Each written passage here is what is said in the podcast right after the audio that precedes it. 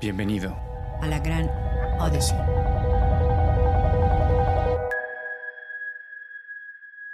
Hola, Aide. Hola, Edgar. Buenos días. Hola, muy buenos días. ¿Cómo estás? Muy bien. ¿Cómo estás tú? Muy bien. Qué gusto, qué gusto poder ya estar aquí reunido Sí. ¿Cómo está el clima? Pues em, ha, ha estado muy agradable. Esta semana, curiosamente, estado un poco lluvioso por las tardes. Ayer hubo una especie de tormenta eléctrica y todo. Estado, ha estado rico el clima por acá. Ah, qué bueno, qué bueno. Sí. ¿Tú eres de Ciudad de México? No, yo estoy en Toronto, Canadá. Estás en Toronto. ¡Wow! Sí, sí, sí. Nos- Ya nos está llegando el clima bonito también. Al- Sí, a sí, 7 sí. estamos hoy, o sea, ahí la llevamos. No, Mientras bueno, haya solecito, uno ya se siente así como que ya en otro, en otro lado, ¿me entiendes? El sol para nosotros es así como que ¡yeah! Sí, bueno, ya, ya ni te cuento entonces de los días de 28 grados. No, nos van a llegar, pero será como hasta julio más o menos. Sí, un poco Sí. Más, más, más hasta verano. Sí, sí, digo, Oaxaca tiene un clima, la verdad, bien, bien bonito. Y, y bueno, la verdad es que esto pues, lo disfrutamos bastante, ¿no? Qué bueno, qué bueno. Oye, cuéntame, cuéntame cómo, cómo, cómo empezaste esta iniciativa. Eh, mira, yo tengo aquí en Canadá una, un, un- un negocio, podríamos decir una compañía que se dedica a reclutamiento internacional e inmigración. Mi objetivo es brindarles la oportunidad a personas mexicanas que no, que no son valorados sus, sus, todos sus esfuerzos allá y que, y que y se quieran aventurar a venirse para Canadá a trabajar, y yo soy esa persona. Este, como trabajo es al revés, o sea, para mí es más, eh, yo, yo veo qué necesidades hay aquí dependiendo de la industria. Por ejemplo, la industria minera tiene mucha necesidad de soldadores o de mecánicos de maquinaria pesada. Entonces, yo a ellos les voy a conseguir esas personas de México. Y bueno, empecé en México, pero igual puede ser en todo el mundo, ¿me entiendes? Sí, claro. Y, y este, es, e- eso es mi, mi, mi negocio. Pero dentro del negocio también tengo mi podcast. Este podcast es, se llama La Gran Odyssey, con la intención de, de que es una gran odisea el, el, el trayecto que vas a hacer. Y, este, y ahorita, en este tiempo que pues está uno aquí, dije, bueno, ¿por qué no entrevistar a personas y darles un poco de valor a personas que quieran iniciar un negocio o que igual trabajen en, en compañías? Invitando a estas personas puedes darles la oportunidad de que se explayen y que cuenten y platiquen todas sus experiencias profesionales y personales. Y, y, aquí, y es lo que estoy haciendo ahorita. Oye, Aide, pues qué interesante, la verdad se me hace una gran, gran iniciativa y, y esta vinculación de mercado laboral con necesidades, bueno, pues la verdad se me hace súper interesante, sobre todo porque México, bueno, pues es un país donde hay muchísima mano de obra técnica, este, con mucha experiencia, Eso. que, pues sí, Exactamente eso, eso es este, lo que yo quiero darles esa oportunidad, porque de que en México tenemos personas súper calificadas y que, y que se- acaban perdiendo vendiendo cosas como, no sé, café en, en alguna cafetería y todo, pues, o sea, eso es, eso es lo que esto es lo que es, me, me motiva y me, me emociona muchísimo. oye, pues muchas felicidades, ¿eh? Qué, qué- qué buena idea y qué gran proyecto. Y qué gusto estar contigo aquí ya por fin conocernos. Sí, gracias, gracias. Te agradezco mucho la invitación y bueno, pues, pues estoy listo para... Ok, muy bien. Me, gust- eh, me, me gustaría mucho que empezáramos un poquito con tu historia, que, que este, donde Edgar empieza con esa inquietud de que quiere estudiar administración, porque es lo que estudiaste, y luego me he estado leyendo lo que has hecho y, y totalmente has ido incursionando en diferentes sectores y eso es muy rico de, de que si no lo puedes compartir. Claro que sí, Aide. Mira, te cuento, eh, pues yo nací y crecí en la base de la pirámide en Oaxaca. Nací en una comunidad que se llama Yutanduchi de Guerrero, que es una, eh, es una comunidad que está en una región que se llama la Mixteca en, en Oaxaca. Es una comunidad que está a ocho horas de camino de la capital de, de Oaxaca. Oaxaca es un estado en el sur de México que, bueno, pues enfrenta muchos rezagos de pobreza, marginación, falta de oportunidades. Y yo nací en esta comunidad, en esta región, pues con todo este problema también de, de, pues de falta de oportunidades, de acceso a muchas cosas. Entonces me tocó nacer y crecer allá. Eh, soy hijo de una, una maestra rural, entonces mi infancia la, la pasé en, en, diferentes pueblos en la región de la Mixteca, la región Mije, etcétera. A los 12 años yo regreso a la, a la capital a estudiar ya la, la, educación secundaria, luego el, el, bachillerato, después entro a la universidad, decido estudiar administración. Eh, y bueno, en, en, la universidad me caso con Angélica Villafañe, que ella estaba estudiando odontología. Nos hicimos novios desde el bachillerato. Eh, me conoció en el, en el, bachillerato y se enamoró perdidamente de mí. No, no la puedo culpar. Sea, la verdad es que eh, Ángel, Ángel, siempre me ha acompañado en esta, en esta aventura. Eh, nos casamos en, en, en, el transcurso de la, de la universidad Fuimos padres muy jóvenes, teníamos 21 años, 20 y 21 años cuando nació nuestro primer hijo. Y bueno, ahí, ahí comenzó pues toda la aventura. Ya estaba yo estudiando administración, Ángel ya estaba estudiando odontología. Y, y bueno, al pasar de los años eh, decidimos fundar Biodent, que es una organización con la que estamos trabajando para llevar salud dental a personas de ingresos medios y bajos a la base de la pirámide en México. Comenzamos en Oaxaca en 2011 con, con una primera clínica. Eh, esa primera clínica que abrimos luego uh, creció a una segunda clínica en 2013. Esa clínica en 2015 pues la, la, iteramos, hicimos un cambio de modelo y luego en 2017 abrimos una, una tercera clínica y 2018 abrimos una, una cuarta clínica. Eh, hoy operamos cuatro clínicas dentales, somos un equipo de más o menos 20 personas que estamos colaborando en la organización y seguimos muy enfocados en atender este segmento de ingresos medios y bajos a la base de la pirámide en México que hoy no tiene, tiene poco acceso a salud y, y a salud dental, pues mucho menos acceso. Entonces, ese es nuestro propósito. Nuestra visión es hacer de la odontología un derecho de todos. Eh, trabajamos por ello y bueno, pues estamos encantados de poder hoy compartirles pues toda esta historia de, pues emprendimiento, de pasión, de propósito y, a veces también pues de mucha resiliencia porque, porque este tema del emprendimiento y el emprendimiento social requiere mucha resiliencia también. Me imagino que, que cuando empezaste, pues e, esa ilusión, que igual te digo que yo tengo esa ilusión magnífica de traerme mexicanos para acá y, ya los veo aquí y todo, eh, en el paso del tiempo te encuentras con, con muchas este, paredes y, te cuestionas, ah, ¿cómo sorteaste eso y qué te ha motivado? Y, prueba de ello es de que ya tienes tantas clínicas. ¿Qué es lo que siempre te mantiene? Sí se puede, sí se puede. Pues yo creo, yo creo de que en primera, este tema de que el, el propósito tiene que ser más grande que nosotros es muy importante. Necesitamos un propósito grande necesitamos un propósito eh, que nos supere para que nos podamos comprometer con él, ¿no? Y, bueno, pues ese, ese es el, el, el, primer punto. Y luego, en diferentes etapas vas encontrando diferentes eh, retos. Al principio, el gran reto era, bueno, pues, ¿cómo encuentro capital para comenzar y abrir la primera clínica? Entonces, ese fue un primer reto que, que hubo que resolver. El primer reto es el, financiamiento de, la ronda de capital semilla. El segundo reto es, bueno, ¿cómo sigo creciendo? ¿Cómo armo el equipo? ¿Cómo, um, cómo me fijo para que el modelo de negocio efectivamente ya quede consolidado? Entonces, mucho trabajar en esa parte de operación. Hay un reto también en el desarrollo de habilidades para, para la gestión del negocio eh, en, de la manera correcta. Eh, hay un reto también para identificar a las personas correctas para traer al equipo entonces, cada etapa tiene su propio reto, pero creo que lo más importante es que podamos tener muy clara la misión, el propósito como algo que es mucho más grande que nosotros, como algo que se puede convertir en un legado que podemos, que podemos después compartir. Y eso es creo que lo que nos ha ayudado a mantenerlo todos los días, a levantarnos todos los días.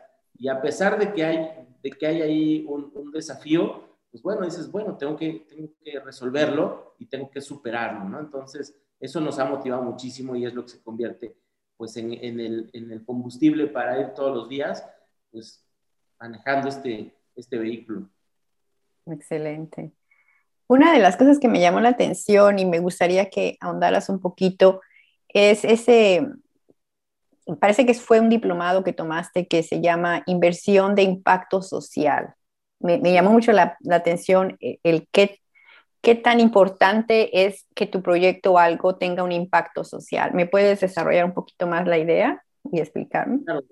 Pues mira, em, el impacto social fue, fue una, un, un, componente que desde el comienzo de, de, Biodent ha estado presente.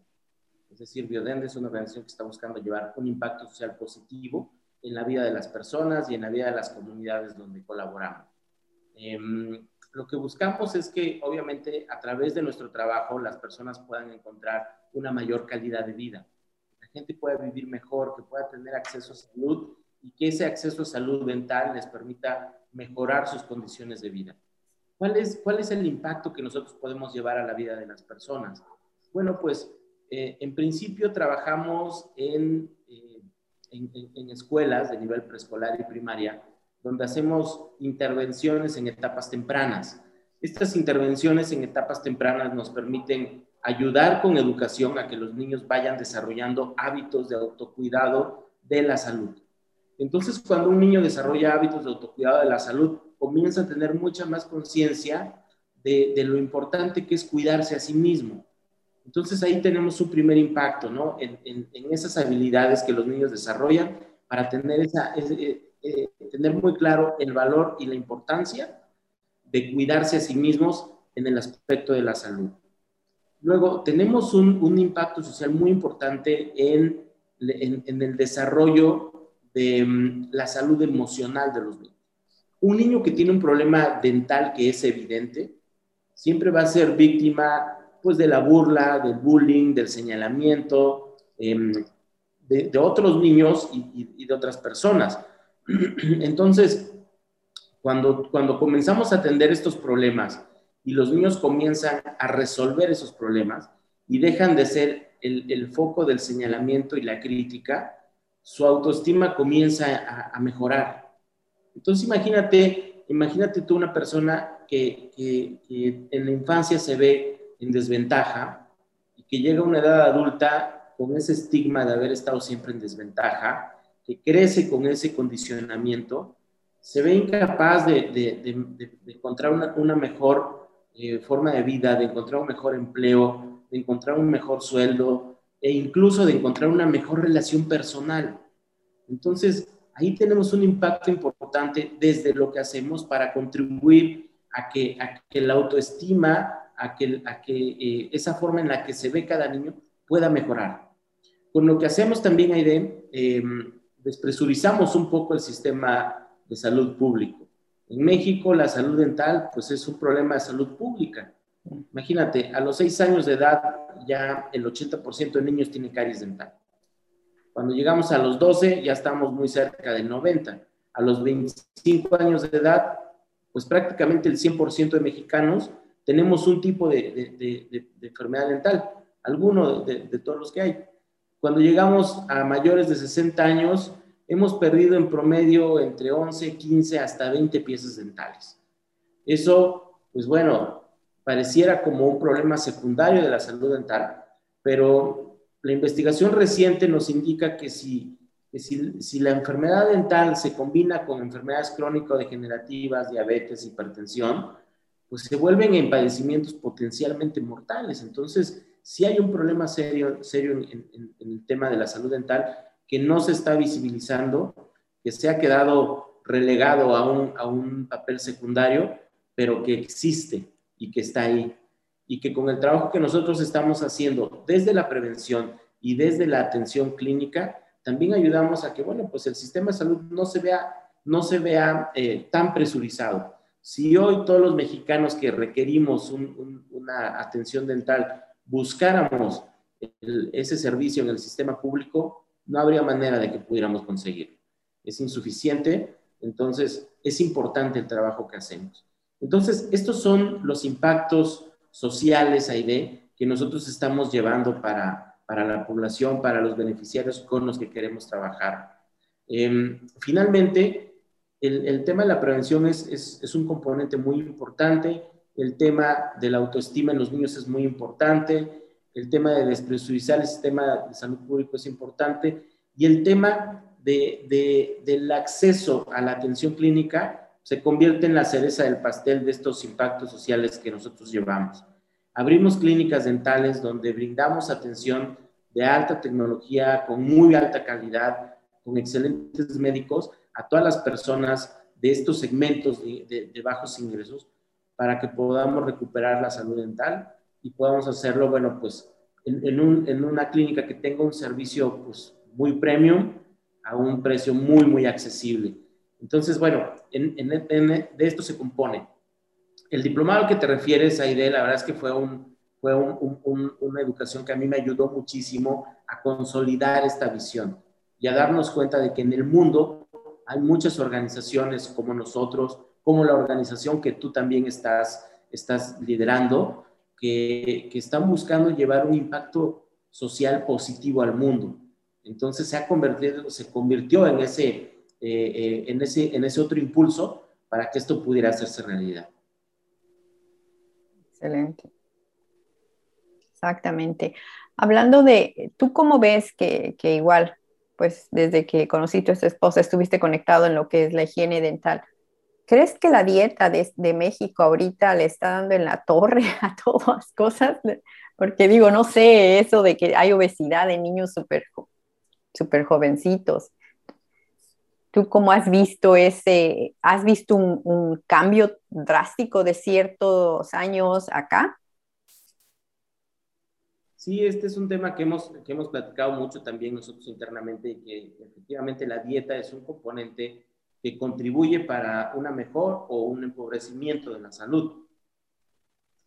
Y actualmente lo que vemos es que, bueno, pues normalmente la comida o, la dieta blanda y, rica en azúcares, comida blanda, pensando en, pan blanco para hacer sándwiches, etcétera, toda, esta dieta que, eh, a la que nos hemos ahora acostumbrado en México, esta dieta blanda y rica en azúcares, pues definitivamente ha estado ha estado em, empobreciendo la calidad en, la salud, no solo dental, sino en la salud sistémica.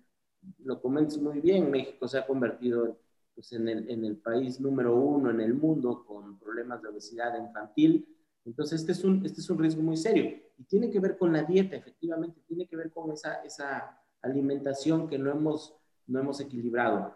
Eh, en, en, en, adultos pasa lo mismo, ¿no? Este tema de la obesidad sigue estando con una prevalencia muy alta en pacientes adultos y, también tiene que ver absolutamente con el tema de la dieta. La dieta se ha convertido también em, en, una, en un factor de, riesgo para la salud sistémica, pero también para todo, el tema de salud emocional. Em, entonces debemos de cuidar muchísimo más eh, lo que estamos comiendo, cómo nos alimentamos.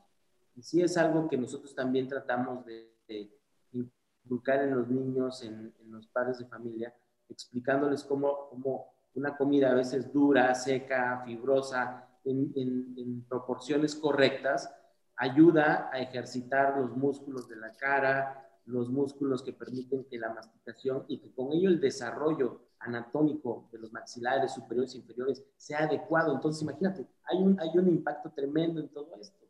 Y esos, esos son impactos que no vemos, Aide, que no, que no alcanzamos a entender hasta que nos los explican. Entonces, sí es un factor importante y es un factor que está, está generando problemas de salud eh, sistémicos, emocionales y que, bueno, pues podemos comenzar a corregir si corregimos la dieta. Ahorita que estabas platicando de, de, de eso, de que no son explicados, se, se, me vino la idea de que no sé si tú estarás haciendo uh, contenido de informativo, porque sería magnífico que personas como tú y con, con, esa pasión de hacer un impacto social pudieran tener unas plataformas como un podcast en donde sin ningún lujo de, de, nada, simplemente explicar, miren, esto es tan importante para esto y para esto y para esto, porque yo pienso que hay demasiada información afuera, pero nos como que a veces nos satura y no sabes cómo dirigir y, tu atención a la, a, la, a la, información que te va a hacer bien muchas veces y ya te acabas en Facebook o acabas en Twitter donde realmente no hay nada bueno. No sé, se me acaba de ocurrir que sería magnífico que tú, Edgar, pudieras compartir todo ese conocimiento. Pues bueno, ese es, ese es, un siguiente, es un siguiente reto y la verdad es que ese es un reto importante porque muchas de las actividades que nosotros desarrollamos originalmente estaban planeadas para que las hiciéramos de manera presencial. Em, la verdad es que desde el año pasado, con todo el tema de la pandemia, bueno, pues sí nos vino a volcar mucho eh, ahora a, la parte digital. Desarrollamos algún material, no hemos desarrollado todo, pero sí desarrollamos un material que compartimos con las comunidades educativas para que a partir de efectivamente videos, cápsulas, eh, cápsulas de, de video, pues puedan mantenerse actualizados y recibiendo cierta información, pero se quedó en un canal un tanto cerrado con las comunidades educativas y creo que esta idea de hacer un podcast y hacer algo mucho más público, la verdad, suena muy interesante. Así que bueno, pues me quedo con esa tarea y de... Sí. Y, y, y, la capacidad que tenemos de, de, conectar con personas que no podrías conectar eh, presencialmente, o sea, tu, tu, tu núcleo crece y puedes conectar con personas que a lo mejor nunca hubieran podido ir a, a conocerte. Correcto, tienes toda la razón. Sí, hay mucho, mucho potencial. Gracias. no, no, no, no, no, no es que te deje tarea, pero, um, hablando de que de, de, del crecer y, y, tocaste un poquito eh, algo importante. ¿Qué tan importante ha sido para ti el poder, primero, delegar, porque para poder crecer, pero a la vez, ¿cómo seleccionas tu personal para que brinde la misma atención? ¿Cómo es ese proceso en el cual yo voy a empezar a trabajar contigo y conectarme de esa emoción que tú tienes por, por el impacto social y que, y que cada clínica que tú abras vaya exactamente con los mismos fundamentos? Mira, la verdad es que creo que esa, ha sido una de las, de las cosas más complicadas, ¿no? O sea, transmitir la pasión, porque efectivamente yo puedo tener una pasión, Ángel puede tener una pasión muy grande con el tema del impacto social y de, de cómo todo esto puede ayudar a mejorar la calidad de vida de la persona, pero pues a veces alguien llega a colaborar con nosotros y bueno, pues lo ve como un trabajo, ¿no? Como una fuente de ingresos, como un empleo donde puede, bueno, pues tener una, una, em, pues una forma de vida, una forma de ganar ingresos.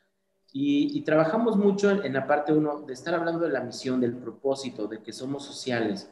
Y, este tema es importante, pero también ya en la parte, en la parte de, las clínicas, también hablamos mucho de la, de la productividad, hablamos mucho de la eficiencia y de cómo esto es lo que nos ayuda. La productividad nos ayuda muchísimo a, pues, a mantener financieramente viable la organización.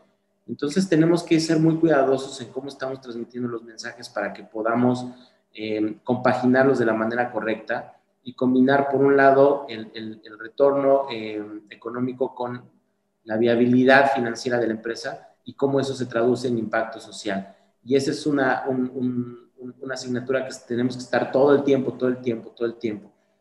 Eh, operativamente con nuestro equipo lo que hemos desarrollado básicamente pues han sido sistemas de trabajo, ¿no? Nuestros médicos al, momento de ingresar, bueno, pasan un proceso de selección, pasan un proceso de, capacitación también en diferentes aspectos, desde el software que nosotros utilizamos para la gestión de la clínica, de la agenda de los pacientes, hasta procesos muy específicos de, de generación de notas de evoluciones, documentación clínica, etcétera. Y todo esto nos ayuda a que la operación funcione de una forma correcta. Hay cosas que ya nosotros vamos, vamos colocando en el mismo sistema, por ejemplo, el tema de los precios, ¿no? Si les explicamos que estamos trabajando en un segmento pues, de ingresos bajos y que buscamos hacer una diferencia, y que por esa razón nuestros precios pues, van a ser mucho más bajos que el resto de los, de, de, los servicios como no odontológicos y que eso, bueno, pues es importante que lo tengamos claro porque la manera en que nos recuperamos de, un precio bajo pues es, es, teniendo más volumen de pacientes. Entonces todo eso tratamos de trabajarlo mucho con, con, nuestro equipo al momento de que alguien va ingresando. Entonces toda este, esta generación de sistemas, de métodos, métodos de trabajo es lo que nos ha ayudado pues a que podamos mantenernos em, con el mismo propósito, con el mismo fin, operativamente, bueno, pues con cierto nivel de, eficiencia y de productividad para que podamos pues seguir adelante, porque de otra manera, bueno, pues sería muy complicado. Tú, ah, dentro de tu carrera, ¿qué, ¿qué, puntos podrías tú recomendar que fueran, que fueran tomados en cuenta cuando quieres emprender algo, ya sea tu propio negocio o emprender cualquier cosa, a lo mejor hasta trabajar en, en una compañía? ¿Cuáles, ¿Cuáles a ti te han, te han, resultado que podrían ser los más, que a ti dijiste, yo hice esto y, y tuve resultado positivo? Bueno, mira, aunque esto ya está muy trillado y de Exacto. es una realidad, tienes que encontrar algo que te apasione. Eso es lo más importante porque cuando comienzas, el emprendimiento es muy duro. o sea, es, muy duro, en, todas sus etapas es muy duro. Hay, hay, un libro que me encanta leer, y lo leo varias veces, el, el libro de Nunca Pares, de Phil Knight. ¿Mm? Este, y habla mucho Phil Knight en, su libro de, pues de los retos que enfrentó en cada etapa de, de la construcción de su empresa. Entonces, me encanta leerlo porque al principio construir el negocio es muy difícil. Es muy difícil. Y si no tienes algo que te apasione, que te está alimentando todos los días para que, para que sigas adelante, pues llega un punto en el que pues, vas, a, vas a tirar la toalla, ¿no? Ya una vez que encontraste lo que te apasiona, tienes que ser muy, muy, muy objetivo y muy, muy concreto en las cosas que, que vas a hacer. Em, por ejemplo, el, el hacer un, un, un, modelo de negocio, un canvas, este tipo de herramientas y metodologías que ayudan a poner en blanco y negro la idea y el propósito, para que esa pasión que uno tiene, bueno, pues se convierta también en algo muy concreto. ¿Dónde está mi oferta de valor? ¿Quién es mi cliente? ¿Quién es mi, mi beneficiario? ¿Cuál va a ser mi canal de comunicación? ¿Cómo voy a distribuir o a entregar mi producto, mi servicio? ¿no? ¿Cuáles, cuál, ¿Cuáles son mis tareas esenciales? ¿Cuáles son mis actividades clave? ¿Cuáles son mis recursos clave? ¿Quiénes son mis aliados pues, clave y naturales? Luego, ¿cuál es mi fuente de ingresos? ¿no? ¿Cómo estaría conformada? ¿Y cuál sería mi estructura de costos? Entonces, todas estas cosas que, que, se hacen de, de, una manera muy, muy sencilla y muy, muy concreta en un Canvas Business Model, pues la verdad es que ayudan muchísimo a poner en blanco y negro la idea. Luego viene la fase, bueno, pues ponerla en marcha, ¿no? Y ponerla en marcha implica estar, estar metido, muy metido en la operación para, pues para estar supervisando y verificando y ayudando a, a, que, a que las cosas que queremos eh, hacer, pues se, se, hagan de la manera correcta. Estar dándole mucho acompañamiento, seguimiento al equipo que, que se va creando es, es otra cosa muy importante el tema de la contratación es algo pues, bien, bien importante porque este, esta, esto que leí alguna vez de que las primeras personas que traes a la empresa te van a ayudar a conformar esa cultura, es cierto, ¿no? Pues tenemos que ser muy cuidadosos de a quién estamos invitando a traer a la empresa porque pues es como si estuviéramos invitando a alguien a entrar a la casa, a ser parte de la familia. Entonces tiene que ser alguien que tenga mucha afinidad con nosotros, que comparta ciertos valores, que comparta ciertos propósitos y a veces encontrar a estas personas no es tan sencillo. Em, y, pero bueno, hay que, hay que hacer todo este proceso para poder identificarlo. Entonces creo que son estas cosas que yo les diría, hay que tener mucho, mucho cuidado en eso. Eh, mucho, mucho seguimiento a la, a la, parte financiera y administrativa, tener mucho control sobre ello y mucha claridad para que la gestión del negocio desde la parte financiera también pues, sea sano, sea saludable y podamos saber dónde necesitamos o dónde este, estamos listos, dónde necesitamos ayuda financiera y, salir a buscarla o dónde estamos listos para otro crecimiento. Entonces, todos estos puntos ahí creo que son muy importantes eh, de considerar al momento de decir, bueno, pues voy a, abrir mi negocio, ¿no? Me, gustó mucho cómo lo explicaste, porque como tú dices, se repite y se repite, pero muchas veces si te lo escucho a ti, tal vez me haga clic. Y si se les, ¿me entiendes? Es por eso cuando a veces me preguntan, oye, pero ya vi tus videos y es gente que, que son CEOs y que yo que apenas le digo, toda experiencia es valiosa porque cada persona vivió diferentes etapas y tú nunca sabes qué vida puedes tocar manifestando tu testimonio.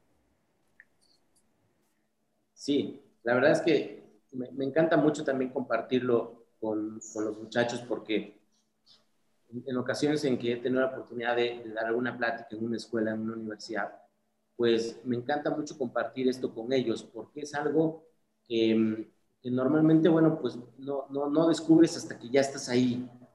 Y, cuando te lo dicen, y si alguien lo puede aprender antes, la verdad es que, y tener la idea para empezar a estructurarla, le va a ayudar muchísimo. Le va a ahorrar mucho tiempo, la curva de aprendizaje la va a hacer más corta, sus posibilidades de éxito, bueno, van a crecer las probabilidades de éxito. Entonces, son cosas que vale la pena, vale la pena entender.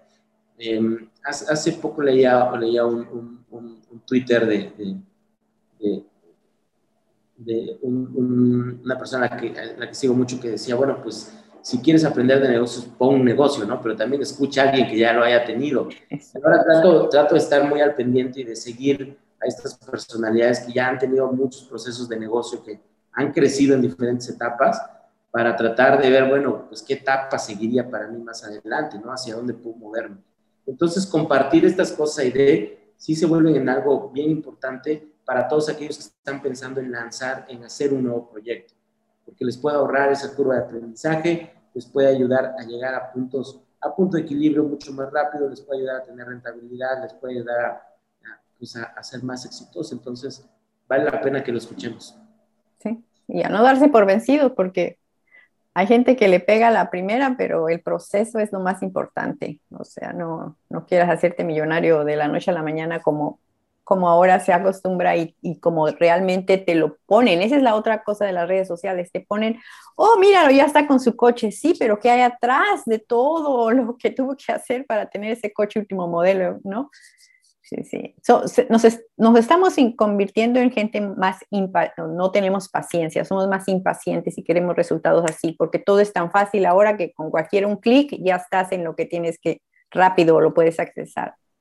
Pero dentro de emprender y dentro de, en tu vida misma, si quieres un cambio, no lo vas a poder hacer de la noche a la mañana. Tienes que empezar un pasito y otro pasito y otro pasito.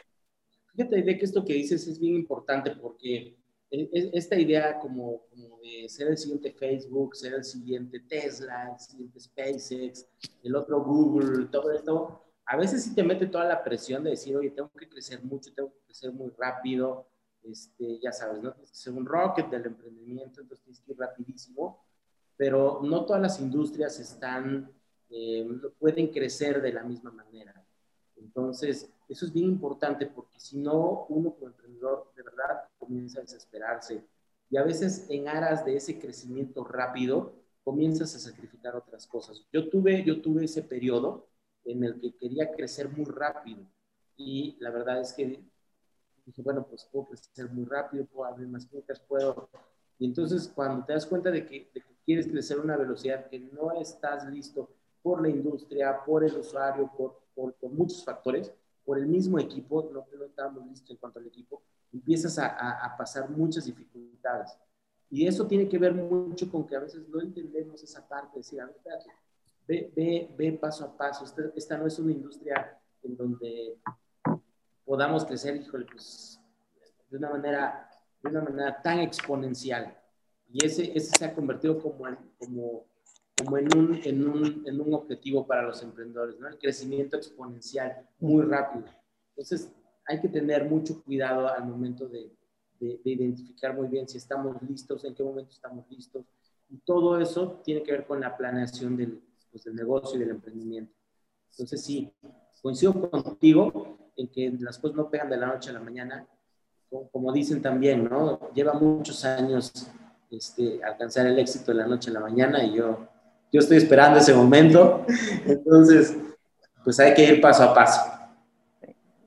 una de las cosas que también he notado es que uno piensa de que no, es que uno mismo muchas veces se mete el pie pensando de que no, yo voy a lograr esto y, estás trabajando para eso, pero sin, sin poner atención en, las grandes bendiciones del día a día que tú tienes, tus logros, oye, me te levantaste de la cama, te vestiste, tendiste tu cama, todas esas pequeñas cosas para, para nosotros se nos hacen como que, oh, pero si prestas atención, la verdad, estás vivo, ya, ya desde ahí ya, ya cambió. Sí, eh, Ángel y yo hemos tomado en, todo este periodo de la pandemia mucha conciencia de ello. Em, ella especialmente ha tenido mucho cuidado en, pues, tener prácticas de, mindfulness para que podamos de alguna manera también eh, equilibrar un poco la presión, de, pues, la presión del emprendimiento, la presión del, del, día a día y el bienestar personal, porque también como emprendedor es muy importante que te mantengas muy ubicado muy enfocado. Hay muchas situaciones que a veces pueden llegar a desenfocarte, eh, la misma presión de trabajo, las mismas dificultades, los mismos retos, y mantenerte enfocado, la verdad es que es algo, es, es como un superpoder que, que, cada uno debemos desarrollar. Y este, esta, esta tarea de, hacer esa meditación, hacer ese agradecimiento, hacer ese recordatorio de que estamos vivos, se ha convertido en, una, en, un momento de tranquilidad, de calma, que es cierto. Todo lo que estoy haciendo en este periodo de tiempo, como, como lo que considero que es el trabajo, como lo que considero que va a ser algo como mi propósito de vida. Eh, la verdad es que he tenido la fortuna de, de, nacer y he tenido la fortuna de hacer lo que me gusta hacer y creo que es algo que, es muy, es maravilloso. Y, pero, pero, más allá de eso, he tenido la dicha de estar vivo, ¿no? Y en esa dicha de estar vivo, ¿qué es lo que quiero hacer? Quiero marcar una diferencia. Bueno, pues, pues recuerda siempre que toda esa diferencia la puedes hacer única y exclusivamente porque estás vivo. Entonces agradece por eso. Y eso es algo que también nos ha ayudado muchísimo durante todo este último año, este, este año de pandemia, pues a mantenernos mucho más enfocados, a mantenernos mucho más tranquilos, mucho más equilibrados y, a poder ir pues, superando cada, cada, una de estas fases. ¿Algo más que quieras agregar para terminar? Para terminar, Aide, nada más quisiera pues, decirle a todos los chicos chicas que, siguen tu podcast, que nos escuchan, eh, decirles a todos que, pues, no se queden con los sueños, el sueño que tengan, que, el propósito que quieran seguir, que lo sigan. Cuando, cuando decidí comenzar Violen, la verdad es que fue un periodo pues, muy complicado de la vida de, de, eh, había yo perdido mi último empleo, llevaba un año sin trabajo y yo me, quedé, pensando, teniendo 30 años, me quedé pensando, dije, bueno, cuando llegue a los 50 y vuelva atrás, ¿qué quiero ver? Quiero ver una historia donde, dije, donde diga, pues a lo mejor hubiera estado padre haber hecho esa idea, o quiero ver una historia de, decir, bueno, pues lo intenté, quise seguir, seguí este propósito. Y entonces, bueno, opté por el segundo camino la verdad es que a pesar de todas las dificultades que hay, a pesar de todas los obstáculos que haya que superar, la satisfacción de estar haciéndolo está mucho más allá de lo que yo me hubiera imaginado. Ese propósito de seguir llevando salud dental, de saber que miles de personas van a las clínicas cada año, recuperan su salud dental, se atienden bien por, por algo que comenzamos un día como un sueño la verdad es que es bien satisfactorio y bien gratificante. Entonces le diría a todas las chicas y chicos que, que te siguen, Aide, que no se queden con las ganas, que no se queden con los sueños en el tintero, que no va a ser fácil, pero va a ser muy gratificante. Solo venimos pues, a la vida una vez. Hasta, hasta hoy sabemos que es una vez. Pero, pero esa vez tenemos que hacer que valga la pena. Tenemos que hacer que valga la pena. Así que arriesguense. Bueno, pues excelente. Ahora, para terminar, mi, siempre pregunto por algún refrán que los haya marcado en su vida o que igual sigan usando de vez en cuando. Pues un refrán, un refrán que yo tengo muy presente todos los días es que basta vivir para ser felices. Entonces, esto me ayuda mucho a darme cuenta que, que, que la felicidad no es un lugar o no es algo a lo que yo pueda llegar un día, ¿sí? Sino que por el hecho de vivir, por el hecho de estar vivo, todos los seres humanos somos felices, solamente hay que descubrirlo. La felicidad no es un lugar a donde llegar, sino una manera de viajar durante todo, todo este trayecto. Entonces, para mí ese refrán es muy importante, es algo que todos los días trato de repetir. Basta vivir para ser feliz. Muchísimas gracias, Edgar. Muchísimas gracias. Y este, seguimos en contacto y a lo mejor me invitas a, escuchar tu podcast este de, salud eh, dental y todo lo que están haciendo. Pues nos va, nos va a encantar este, este, podcast que nos van a hacer justo con esta, con, esta, con esta conversación. Y pues muchas gracias de verdad por habernos contactado y por hoy tener la oportunidad de estar contigo platicando de esto que, pues, que me apasiona y me encanta. Gracias. Muchísimas gracias. Mucho éxito. Gracias igualmente. ¿eh? Hasta luego. Seguimos en contacto. Bye. Hasta luego. Bye.